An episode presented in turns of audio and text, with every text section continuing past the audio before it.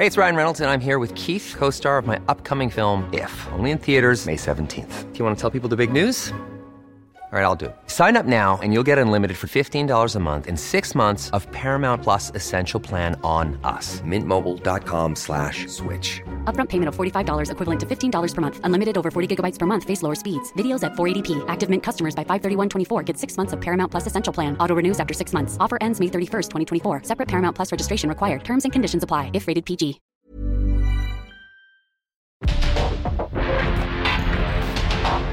Porque el mundo actual no se entendería sin la economía, las finanzas y los negocios. Acompaña a Mario Maldonado, el columnista de negocios más joven y objetivo del periodismo financiero en su programa. Bitácora de negocios.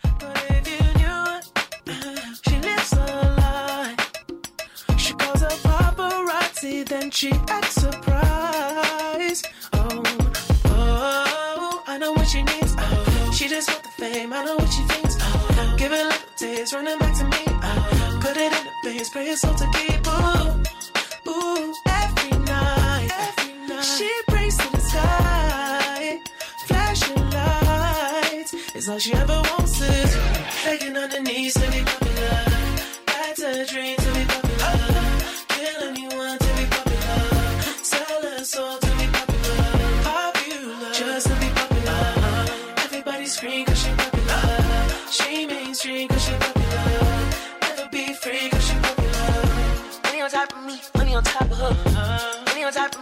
on top of her.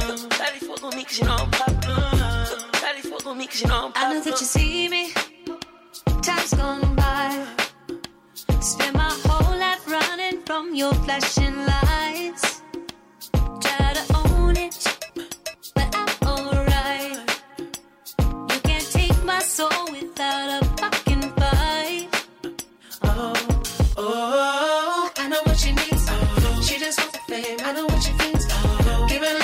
Taste, running back to me. Oh, put it in the face, pay yourself to keep. Ooh, uh-huh. ooh, every night, every night. She prays to the sky, flashing lights. It's all she ever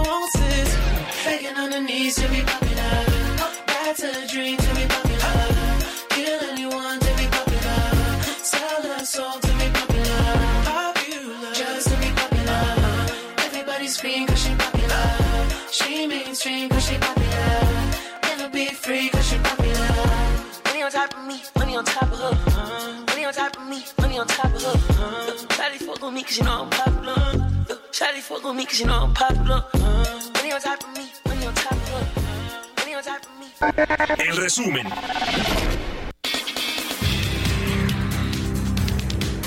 Durante la inauguración del diálogo de alto nivel de seguridad México-Estados Unidos, Alicia Bárcena, secretaria de Relaciones Exteriores, reiteró el compromiso del gobierno de México por combatir el tráfico de drogas. Nuestro presidente Andrés Manuel López Obrador nos ha instruido brindar todo el apoyo y la colaboración para vencer este flagelo con la convicción humanista y superar este desafío civilizatorio. En cuanto al tráfico ilegal de armas, urgimos a Estados Unidos a reforzar sus acciones para evitar que lleguen a México y caigan en manos de la delincuencia. La apuesta de México es ser socios y generar un espacio binacional potente e inclusivo social y ambientalmente. Por su parte, Rosa Isela Rodríguez, secretaria de Seguridad y Protección Ciudadana, aseguró que el gobierno del presidente Andrés Manuel López Obrador ha combatido a todos los cárteles y no existe pacto con el crimen organizado. Recalcó que Estados Unidos tiene un complicado problema de salud por consumo de fentanilo. Estados Unidos tiene un complicado problema de salud pública por consumo de fentanilo y en algunas zonas México enfrenta la violencia por la disputa entre grupos criminales. Es un círculo vicioso del que solo podremos salir si ambas naciones trabajamos de la mano. El secretario de Estado de los Estados Unidos, Anthony Blinken, agradeció al presidente López Obrador la extradición de Ovidio Guzmán. La dependencia estadounidense destacó que el secretario Blinken y el presidente López Obrador marcaron otro año de discusiones productivas y logros compartidos resultantes de los diálogos anuales de alto nivel de los dos países sobre economía y seguridad.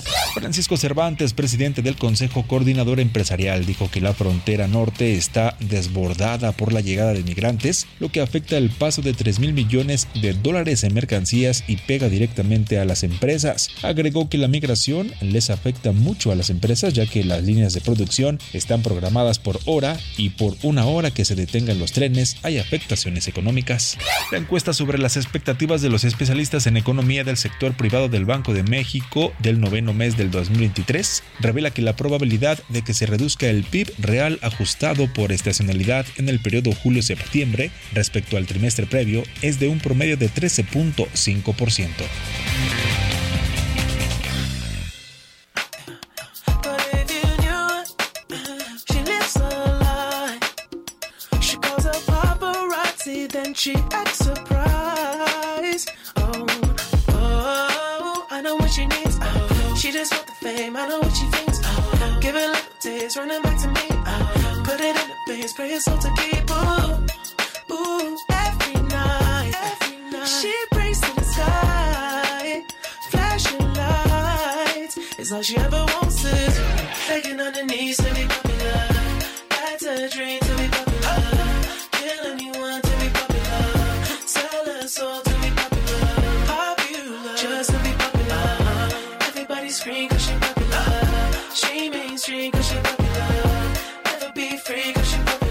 ¿Qué tal? ¿Cómo están? Muy buenos días. Bienvenidos a Bitácora de Negocios. Yo soy Mario Maldonado y qué gusto me da saludarlos en este viernes, viernes 6 de octubre del 2023. Estamos transmitiendo en vivo aquí en la cabina del Heraldo Radio. Muchas gracias a todos y a todas por acompañarnos en este día en las frecuencias del 98.5 de FM aquí en la Ciudad de México y en el resto del país a través de las estaciones hermanas del Heraldo Radio.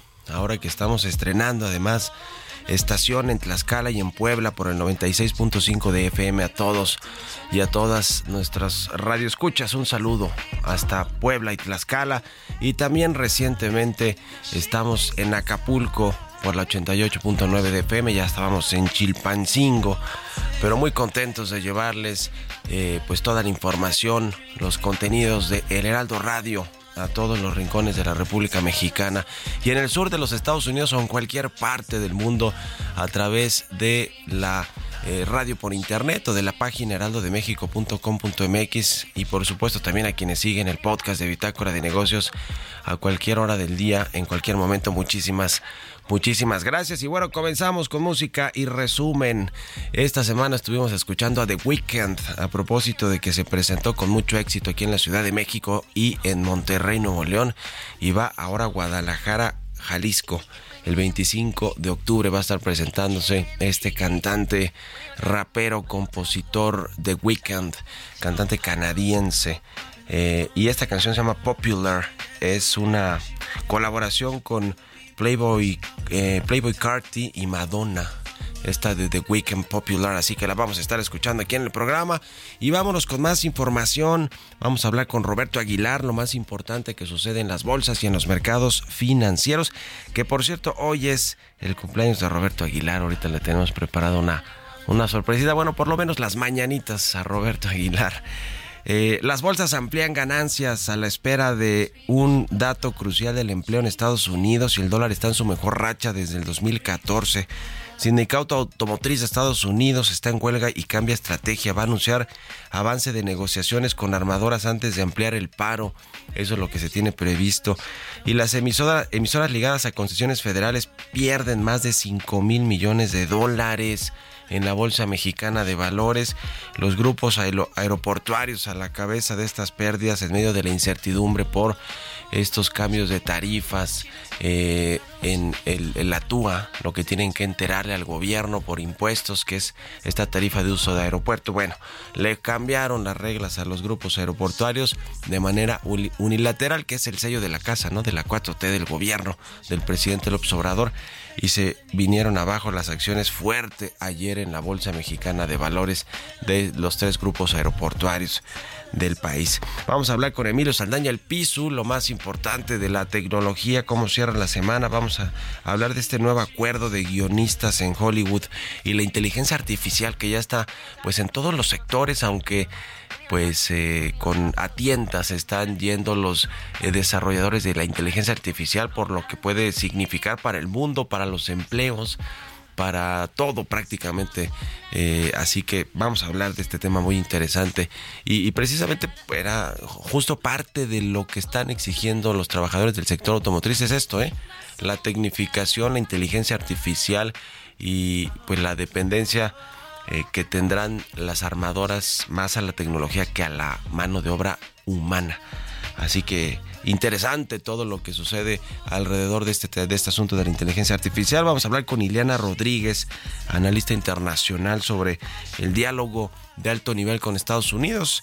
Eh, estuvieron aquí tres altos funcionarios del gobierno de Joe Biden para hablar con el gabinete del presidente López Obrador de temas de seguridad, de migración, de narcotráfico, pero también seguro se tocaron otros asuntos en la relación bilateral México-Estados Unidos y le vamos a entrar al análisis con Ileana Rodríguez y vamos a hablar de Tesla. ¿Qué sucede con Tesla? ¿Va o no a poner su Gigafactory en Nuevo León?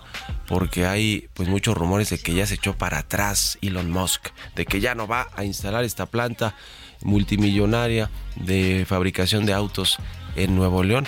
Dice el gobernador Samuel García que sí, que sí va, pero que se va a retrasar y que además se necesitan permisos para que se eche a andar. Y le vamos a entrar también al tema de los números, el deporte con Jesús Espinosa. Vamos a hablar del el restaurante del Real Madrid que ya llegó a México.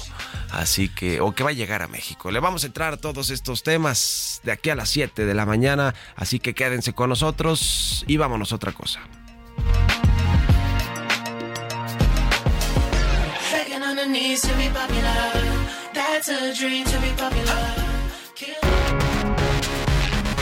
El editorial.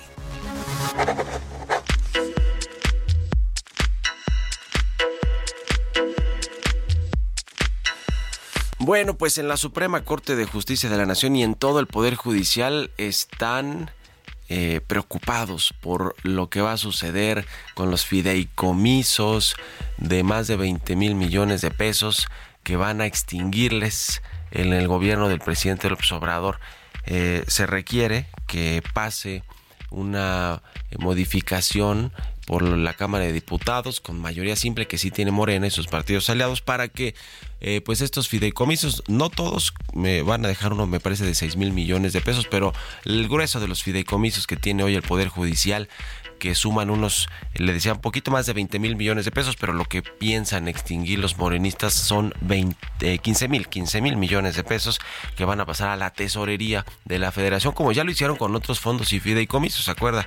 Hace cosa de año, año y medio, hace cosa de dos años más o menos que se extinguieron estos otros fideicomisos. Bueno, pues lo mismo le tocó al Poder Judicial y viene ahora además, eh, pues en la negociación del presupuesto del próximo año, otro recorte de entre 15 y 20 mil millones de pesos al presupuesto, ya no los fideicomisos. Los fideicomisos, entre otras cosas, pues eh, otorgaban prestaciones para todo el Poder Judicial, que son muchísimos trabajadores. ¿eh? Estamos hablando de unos 45 mil trabajadores de los tribunales y los juzgados del Poder Judicial de la Federación. Estos eh, 15 mil 400 millones de pesos les garantizaban prestaciones laborales y pues ya no van a tenerlas. Esta es pues el, enfrentamiento, la cruzada que trae el presidente López Obrador con, con la Corte en particular y por la eh, pues las fuercitas que está jugando con la ministra Norma Piña, porque cuando estaba el ministro Arturo Saldívar, pues no sucedió esto, aunque ciertamente Arturo Saldívar estaba muy plegado a lo que eh, dijera el gobierno, el presidente y la 4T en general. Llegó Norma Piña e hizo todo lo contrario, se puso a jugar fuercitas con el gobierno federal, con el presidente y con el poder legislativo. ¿Y cuál ha sido el resultado de esas fuercitas? Pues que hoy la Corte y el Poder Judicial y el Consejo de la Judicatura Federal estén por, por perder 15.400 millones de pesos y otros casi 20 mil millones del presupuesto. Y se puede poner peor, ¿eh? porque si Morena logra la mayoría calificada el próximo año con acuerdos políticos con otros partidos, porque Morena por sí sola no lo puede lograr, pero sí con sus partidos aliados y con otros, en una de esas hasta Movimiento Ciudadano, que no sabemos todavía qué va a suceder con ese partido, pues va a cambiar eh, toda la estructura de la Corte y del Poder Judicial y va a hacer que los ministros y ministras sean elegidos por voto popular. Así que se puede poner peor este enfrentamiento eh, y esta pues esta lucha de poderes que me parece que no entendió eh, la, ministra presidenta de la Corte, Norma Piña, porque pues una cosa es ser muy, pues digamos, eh, sin cortapisas en, términos de defender la independencia y autonomía del Poder Judicial, pero otra es pues no tenderle puentes con los otros poderes que finalmente sí te pueden recortar presupuestos o quitar tus fideicomisos y prestaciones laborales, como ya está sucediendo, y ahora sí que ni quien meta las manos por el Poder Judicial. Vaya, ni los partidos de oposición eh, pusieron eh, algún bloqueo para que esta iniciativa eh, pase a, sesionar, o sea, se lleve al pleno y demás, que va a ser la próxima semana.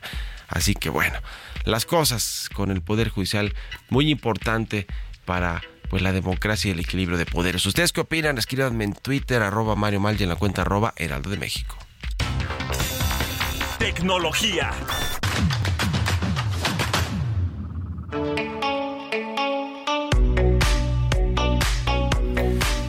Como todos los viernes, ya está con nosotros Emilio Saldaña, el Pisu, con lo más importante de la información tecnológica. Mi querido Pisu, ¿cómo te va? Buenos días. Hola, ¿qué tal Mario? Muy feliz viernes y feliz viernes a nuestra audiencia. Esta es la información más relevante generada en materia de tecnología esta semana.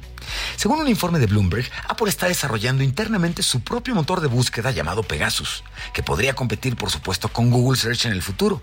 El equipo detrás de este proyecto está dirigido por John Gianandrea, un ex ejecutivo de Google que ahora supervisa la inteligencia artificial y el aprendizaje automático en Apple.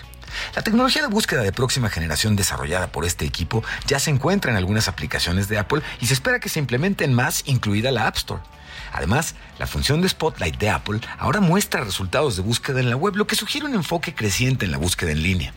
Actualmente, Apple tiene un acuerdo de colaboración con Google para la búsqueda en sus dispositivos, por el cual Google paga millones de dólares al año para mantener este tipo de convenio. Si Apple logra crear una alternativa viable, podría generar ingresos significativos mediante su propio motor de búsqueda en el iPhone y en otros dispositivos, pero en otro tipo de industria que no sea la de rentar precisamente la exclusividad de buscadores que tiene con Google.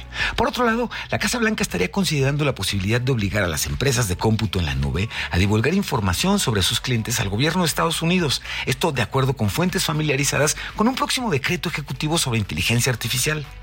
Esta disposición dirigiría al Departamento de Comercio a redactar normas que obligarían a empresas de la nube como Microsoft, Google y Amazon, Apple por supuesto, a informar cuando un cliente adquiere recursos informáticos por encima de cierto umbral aunque el decreto no ha sido finalizado y los detalles podrían por supuesto cambiar. Pero estas políticas son similares a la filosofía de conoce a tu cliente, que ya existen en el sector bancario para prevenir lavado de dinero y otro tipo de actividades ilegales. En este caso, las reglas buscarían crear un sistema que permita al gobierno de Estados Unidos identificar posibles amenazas de inteligencia artificial con anticipación, especialmente aquellas que sean provenientes de entidades en países extranjeros.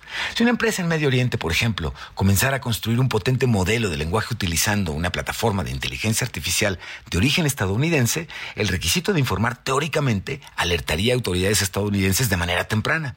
Si la medida se finaliza, sería una victoria para organizaciones como OpenAI y el think tank de Rand Corporation, que han abogado por mecanismos similares de conoce a tu cliente en los últimos meses. Sin embargo, otros argumentan que podría convertirse en un programa de vigilancia si no se implementa con cuidado. La Casa Blanca, por lo pronto, no ha comentado más sobre el asunto y el Departamento de Comercio dirigió toda pregunta a la Casa Blanca. Y finalmente, le comparto que el nuevo contrato del Gremio de Escritores de América con la Alianza de Productores de Cine y Televisión en Estados Unidos establece protecciones importantes para, para los escritores contra el uso de inteligencia artificial dentro de la industria del entretenimiento. El contrato estipula que la inteligencia artificial no puede utilizarse para escribir o reescribir guiones o tratamientos a los guiones que los estudios deben revelar además si en este caso el material está entregándose a escritores siendo tratado por inteligencia artificial y los guiones pueden utilizar inteligencia artificial por sí mismos con el consentimiento del estudio. El acuerdo también protege a los escritores de que sus guiones se utilicen para entrenar inteligencia artificial sin su consentimiento. Y esto es importante, porque los escritores temen que los estudios utilicen inteligencia artificial para producir guiones de menor calidad que pudieran incluir o diluir su crédito y su compensación. Se trata de un precedente importante para los trabajadores de muchos campos, ya que demuestra que pueden y deben luchar para controlar la introducción de tecnologías disruptivas. Sin embargo, el acuerdo no está exento de desafíos. Una de las principales preocupaciones es la aplicación del contrato. Los estudios podrían argumentar que desconocían que un guion tenía componentes generados por inteligencia artificial, por ejemplo. Y otra preocupación es que el acuerdo solo aplique a Estados Unidos y a los estudios de Hollywood. Y esto significa que las empresas de inteligencia artificial que no estén basadas en Estados Unidos, bien podrían seguir utilizando el trabajo de los escritores para entrenar sus modelos. Así que muchos retos por delante, pero sin embargo, un buen avance en el convenio que lograron. Que tengan muy bonito fin de semana. Soy Emilio Saldaña, El Piso. Economía y mercados.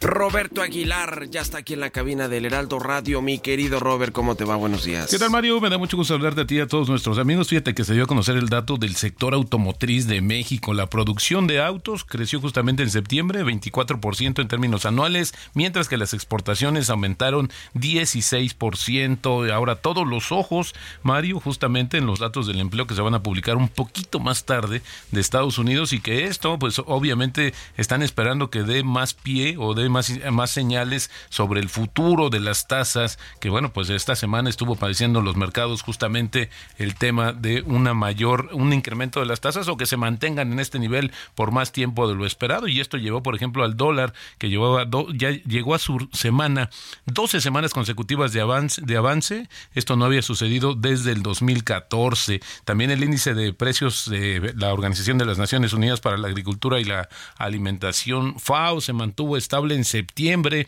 ya que la baja de los índices de los aceites vegetales, productos lácteos y la carne contrarrestó la subida de los precios del azúcar y del maíz. También el presidente de la Unión de, de Trabajadores Automotrices tiene previsto explicar hoy si la reciente intensificación de las negociaciones con los tres fabricantes de Detroit ha producido suficientes avances como para evitar más paros. Bueno, va a pronunciar un discurso ahora a las 12 del día, hora de México, y antes van de anunciar si se incrementa o no el paro, pues va a dar detalles de las negociaciones. Y bueno, ayer vaya día para la Bolsa Mexicana de Valores, registró su mayor caída diaria en más de dos años y medio debido al temor sobre el impacto de un ajuste de las tarifas aeroportuarias que desplomó las acciones de los tres principales jugadores del sector y otras empresas relacionadas con las concesiones perdieron 5 mil millones de dólares eh, solamente en la sesión de remates de ayer. El tipo de cambio cotizando en 18.28. Con esto ya tenemos una depreciación en el mes de 5%,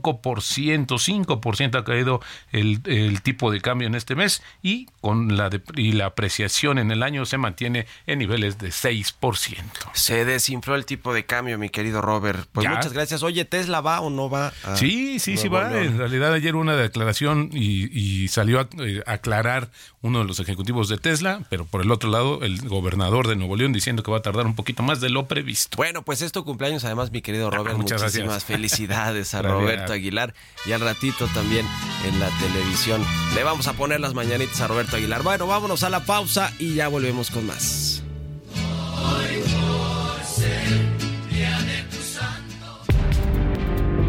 En un momento continuamos con la información más relevante del mundo financiero en Bitácora de Negocios con Mario Maldonado. Regresamos.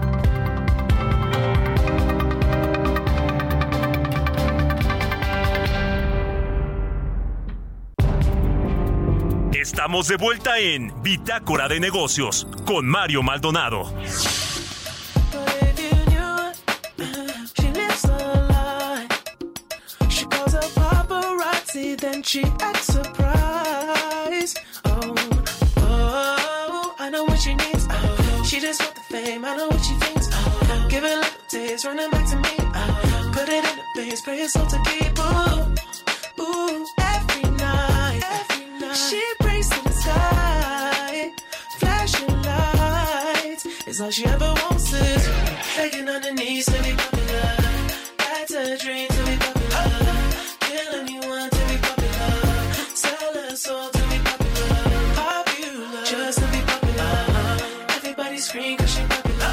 Ya estamos de regreso aquí en Bitácora de Negocios. Son las 6 de la mañana con 31 minutos.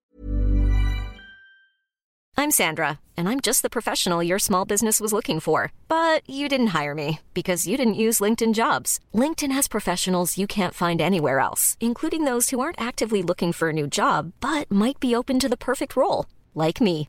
In a given month, over 70% of LinkedIn users don't visit other leading job sites. So if you're not looking on LinkedIn, you'll miss out on great candidates like Sandra. Start hiring professionals like a professional. Post your free job on linkedin.com/people today.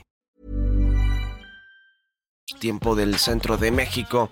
Y regresamos escuchando un poquito de música antes de irnos con la información en esta segunda mitad del programa. Estamos escuchando a The Weeknd. Se llama Popular esta canción que hace en colaboración con Madonna y Playboy Carti. Lo hemos escuchado a este cantante, compositor canadiense a propósito de que se presentó con mucho éxito aquí en la Ciudad de México y en Monterrey, Nuevo León, The y también lo hará en Guadalajara, Jalisco el 25 de octubre próximo. Vámonos al segundo resumen de noticias con Jesús Espinosa.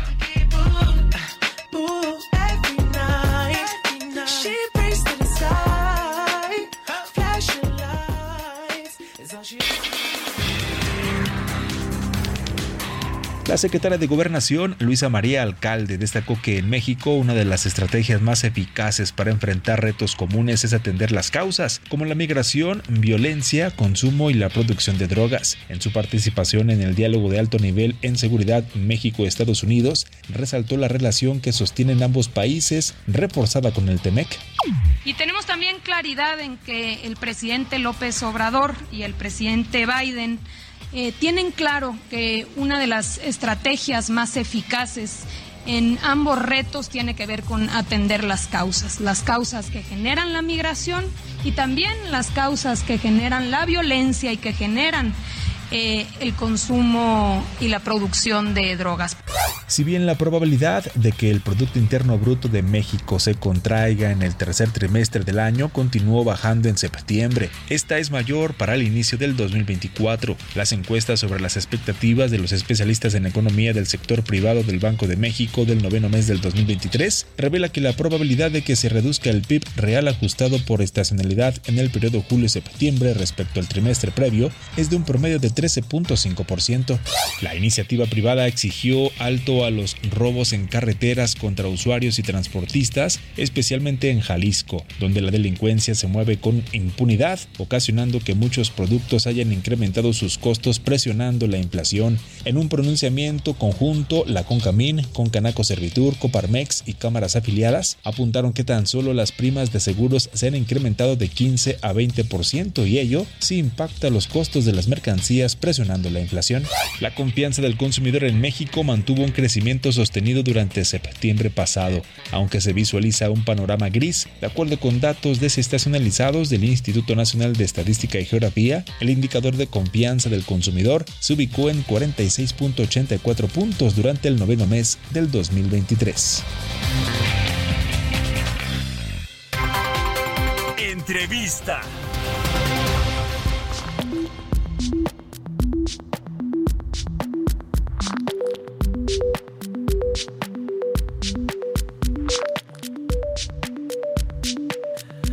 Bueno, ayer se llevó a cabo esta reunión de alto nivel entre funcionarios del gobierno de Joe Biden que vinieron a México a reunirse con el gabinete de seguridad del presidente López Obrador. Es este diálogo de alto nivel en materia de seguridad que se tiene regularmente y que ahora más que nunca es trascendente por lo que sucede en términos de combate al narcotráfico, al trasiego de fentanilo, los problemas de la migración fronteriza y, y los cierres de algunos puentes eh, que conectan a el estado de a México con Estados Unidos, con el estado de Texas en particular y, muchos otros asuntos de seguridad fronteriza. Vamos a platicar de este tema con la doctora Iliana Rodríguez. Santibáñez. Ella es profesora investigadora en Derecho Internacional del TEC de Monterrey, Campus Ciudad de México. ¿Cómo estás, Iliana? Muy buenos días. ¿Qué tal, Mario? Muy buenos días. Un saludo a ti y a todo tu auditorio. Gracias por estos minutos para el Heraldo Radio. ¿Cómo, viste? ¿Qué te pareció? Eh, pues todo este diálogo, estas reuniones de alto nivel, ¿van a haber acuerdos realmente que funcionen para mejorar eh, la cooperación en temas de seguridad México-Estados Unidos? Bueno, pues mira, hay que decir que ya existe este acuerdo bicentenario, que ya es la pauta para tratar de caminar juntos en una agenda bilateral con una visión propia de este gobierno. Cada gobierno tiene su propio centro. Hemos visto en el pasado algunos planes como el Plan Mérida muy reactivos, pero en este caso el Plan eh, Bicentenario o el Acuerdo Bicentenario eh, propone justamente tratar de atacar eh, el fenómeno desde la raíz, lo cual es muy complejo y los resultados no son evidentemente inmediatos. Pero ese es el marco y luego, por supuesto, esta tercera formal negociación o vamos a decir encuentro a partir de esta estrategia del diálogo de nivel en materia de seguridad. ¿Qué, ¿Qué sigue? Bueno, pues de esos compromisos lo que hemos observado es justamente las declaraciones en el pasado eh, de Estados Unidos y sobre todo de muchos congresistas, particularmente el Partido Republicano, acusando a México no solamente del ingreso de drogas a su territorio y nosotros a estos del ingreso de armas a nuestro, sino también eh, el tema de la producción de precursores para generar el fentanilo desde nuestro territorio. Ayer reiteradamente eh, la secretaria de Seguridad en nuestro país estableció que el fentanilo no se produce en México. Entonces asevera que proviene de países asiáticos. En ese sentido, el compromiso de la reunión anterior fue, entre otros, generar una estrategia eh, que conlleven inteligencia, incluso artificial, o de un diseño importante en materia tecnológica para tratar de detectar los puertos de encuentro, generalmente o de ingreso marítimos, porque se dice que van a establecer esta agenda de seguimiento de ingreso de fentanilo y precursores a nuestro territorio, eh, desde el lado del Atlántico y el Pacífico. No dijeron en qué lugares, evidentemente, porque entenderíamos que es una agenda de seguridad nacional, para tratar de darle seguimiento al ingreso a este tipo de materiales que producen las, las drogas duras que están, por supuesto, consumiendo muchas vidas del lado de los Estados Unidos. Esto por una parte. Por la otra, eh, por supuesto, el tema migratorio, que no es una cosa menor, donde, por supuesto, también llama la atención eh, paradójicamente y patéticamente que mientras se reunían estos equipos ampliados de seguridad de uno y otro lado, Estados Unidos un día antes había hecho la dispensa de 26 leyes federales justamente para permitir la construcción del muro fronterizo en Texas. Uno de los argumentos de Biden, que en el pasado en su campaña y a principios ya de su mandato, era haberse opuesto justamente a la construcción del muro, que hay que decir, comenzó su construcción en los noventas bajo el periodo del demócrata Bill Clinton, a iniciativa de la fiscal Reno. Entonces tampoco hay que ver que la ideología de demócratas y republicanos es totalmente distinta. Al final del día, ambos partidos son demócratas en esencia, en su ideología, pero su forma de expresar pues lleva un camino distinto a republicanos como a demócratas en los Estados Unidos. Y en ese sentido, sí, pues Bill Clinton ahora ha sido muy demócrata, pero finalmente él fue el primero en generar la construcción del muro.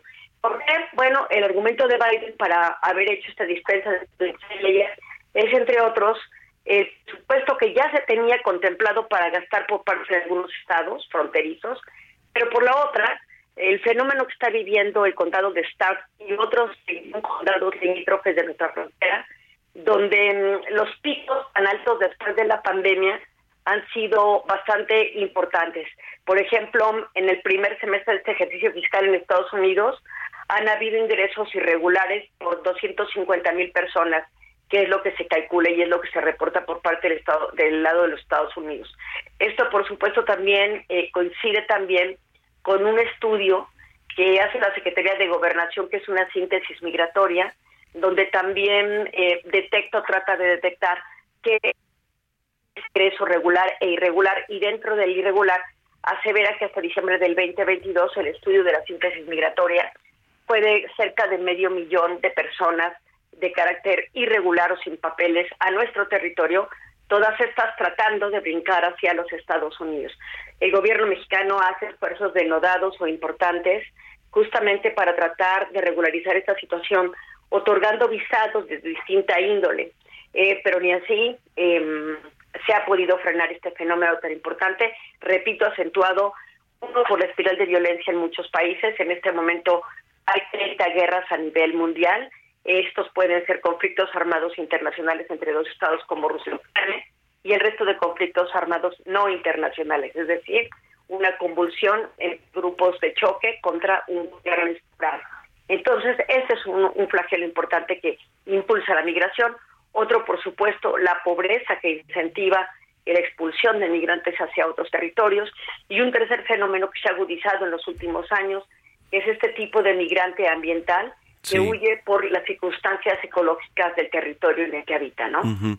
¿Qué, es lo que eh, realmente el gobierno mexicano puede sacar positivo de esta reunión? Que no le quiten los, los fondos, las ayudas, como lo piden los eh, legisladores republicanos para combate al narcotráfico y ayudas eh, a la migración. ¿Es lo mejor que puede sacar de estas reuniones México o, o qué dirías que, que puede obtener de estos diálogos, Siliana?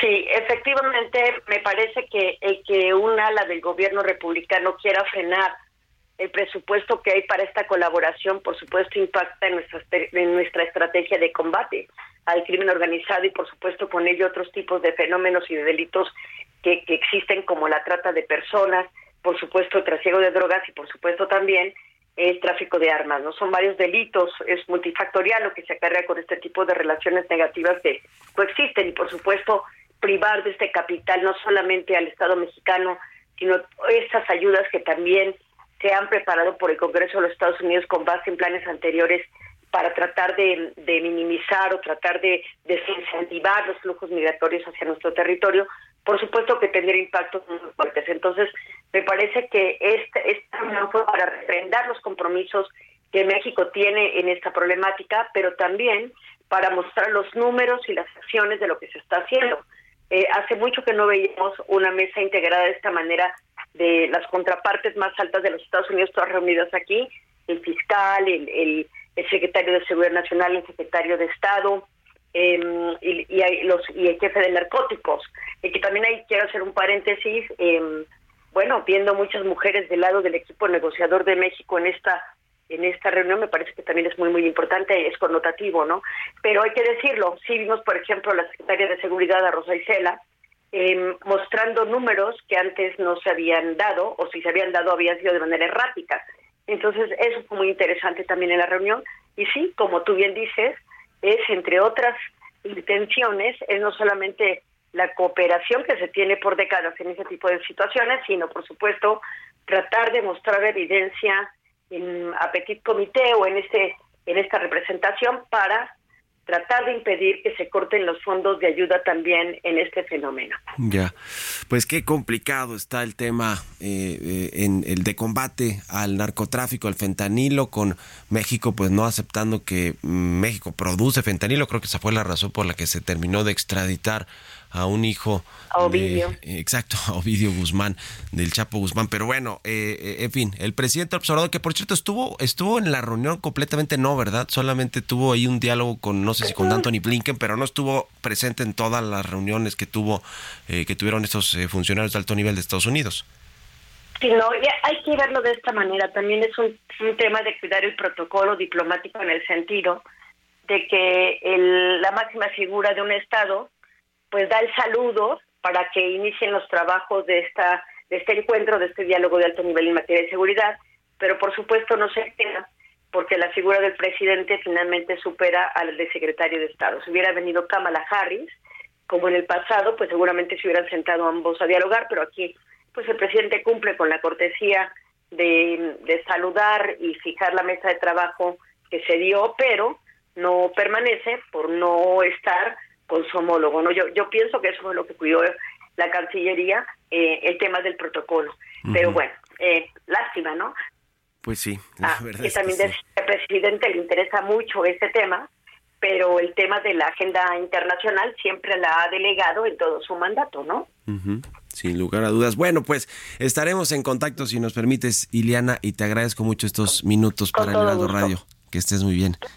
Hasta luego, un abrazo. Es Ileana Rodríguez Antibáñez, profesora investigadora en Derecho Internacional del TEC de Monterrey, Campus Ciudad de México. Y bueno, pues de la primera importancia la relación entre México y Estados Unidos, no solo la comercial y económica, que es crucial para, para nuestro país en términos de inversiones, de las remesas que llegan, del comercio bilateral, eh, de nuestras exportaciones, pero también la política y diplomática que cruza por todo lo que ya hablamos con Ileana, por la migración, por el muro fronterizo, por eh, la eh, por la por la seguridad, no se diga, el trasiego de la droga, en fin, qué, qué complicada, pero qué interesante esta relación entre México y Estados Unidos.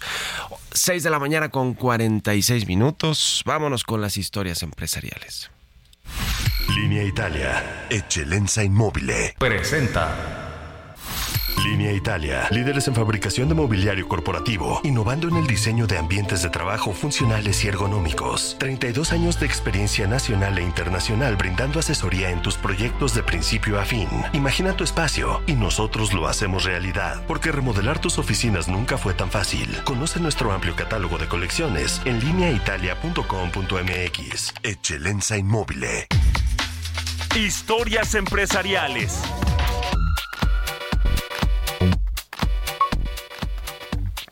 Le decía sobre el caso de Tesla, ¿va a ir o no a Nuevo León? Después de que se especuló en redes sociales que pues eh, se estaría echando atrás Elon Musk en invertir en México y de hecho en una biografía que recientemente publicó este multimillonario de origen sudafricano pero arraigado desde hace mucho tiempo en los Estados Unidos y en Canadá, eh, pues dice que, que, que no, que de ninguna manera mandaría a ingenieros de su empresa México a desarrollar eh, proyectos como el caso de la Gigafactory que está proyectada para Nuevo León, pero pues no, parece que todo, todo, todo está en pie, según el gobernador Samuel García, eh, pues sigue eh, esta inversión en pie, solo que le envió un memorándum Tesla a las autoridades del estado pidiendo el arranque de las obras para la instalación de su, de su Gigafactory. Eh, en fin, vamos a ver si se cumple o no. Lo cierto es que parece que sí se va a retrasar. Estaba para el 2025 y al final va a terminar en el 2027 construyéndose. Vamos a escuchar esta pieza que preparó mi compañera Giovanna Torres. El gobernador de Nuevo León, Samuel García, señaló que recibieron una carta donde pidieron al gobierno del estado iniciar los proyectos no fiscales que se negociaron para la construcción de la planta de Tesla en la entidad. El mandatario señaló que dichos proyectos serán enviados al comité de la empresa estadounidense para su aprobación, pero aseguró que en las obras correspondientes al estado se le va a dar velocidad. La solicitud incluye una serie de obras en materia energética, hídrica, vial y ferroviaria, detalló el gobierno en un boletín publicado este jueves en su página web.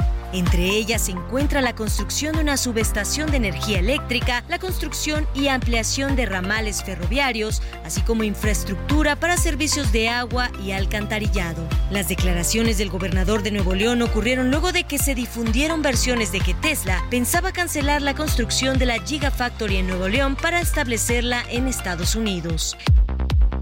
Elon Musk anunció la construcción de la fábrica el pasado marzo durante el Investor Day de la compañía. Según declaraciones previas de las autoridades estatales, se ubicará en un terreno de 1.700 hectáreas en una zona industrial cerca a Monterrey. Para Bitácora de Negocios, Giovanna Torres. Línea Italia, Eccellenza Inmobile. Presentó. Los números y el deporte.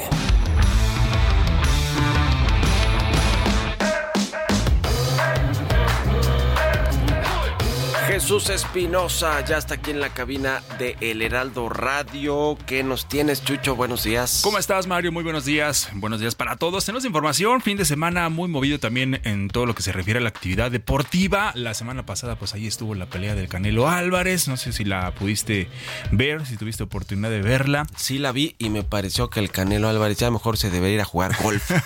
o a dedicarse a sus negocios. En una de esas le va bien. O dedicarse a sus negocios, sí, ¿no? exactamente. Porque le está yendo bien también en los negocios. Ya no tanto en el ring que sí, ganó, pero pues no lo no, no No, es lo que- convence el Canelo no convence. Álvarez y lleva no sé cuántos cuántas peleas sin knockout, ¿no? Sí, ya lleva como, creo que son tres eh, se- seguidas. Las últimas dos, por lo menos, no noqueó. Se fue hasta la decisión, ganó por decisión, y eso sí, pero no convence. Todo el mundo esperaba que lo que noqueara por ahí del round 6, del, 7, pero bueno, así le fue al Canelo Álvarez la semana pasada. Lo que sí, este fin de semana también actividad, ya lo decíamos, hoy se reanuda la Liga MX, porque ha habido, hubo jornada doble entre semana, juega el América hoy a las 9 de la noche, eh, visita Mazatlán, veremos cómo le va y está en el liderato, por supuesto. Eh, está en la cima del equipo del América.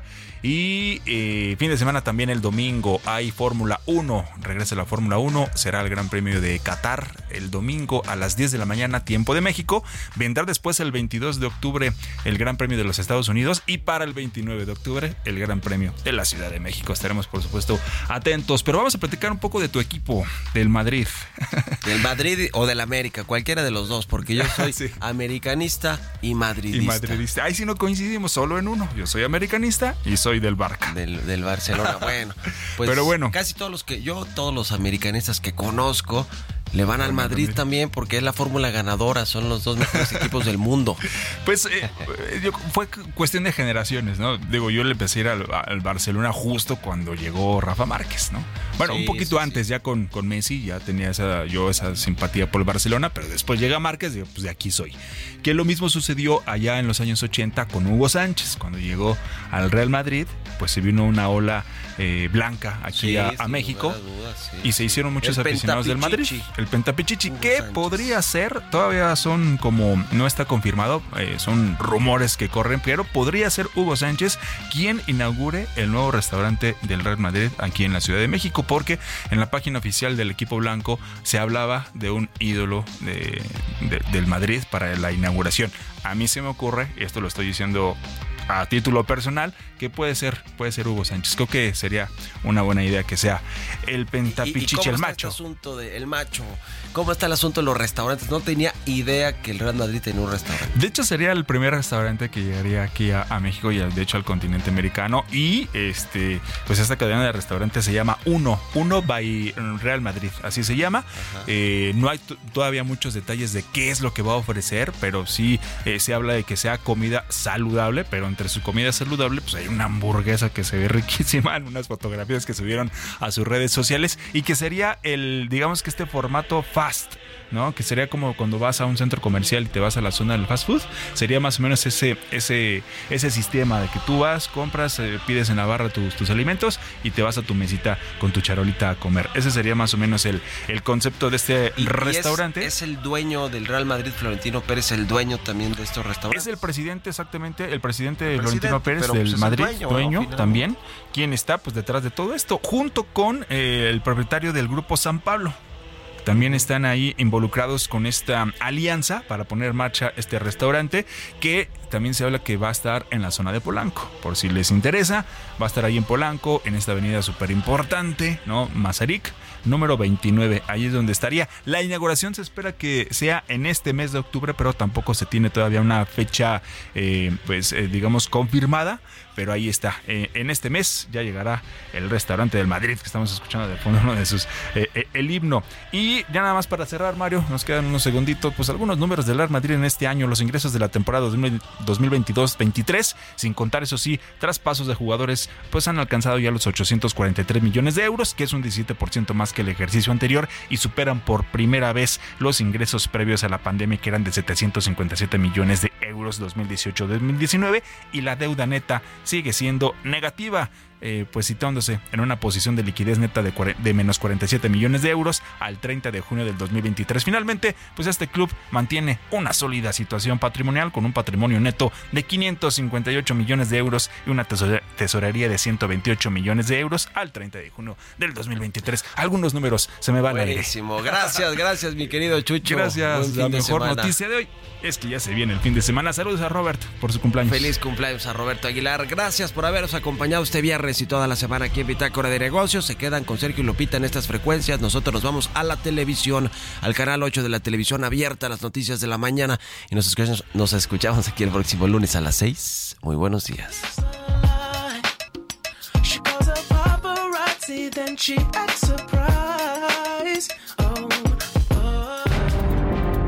Esto fue Bitácora de Negocios con Mario Maldonado.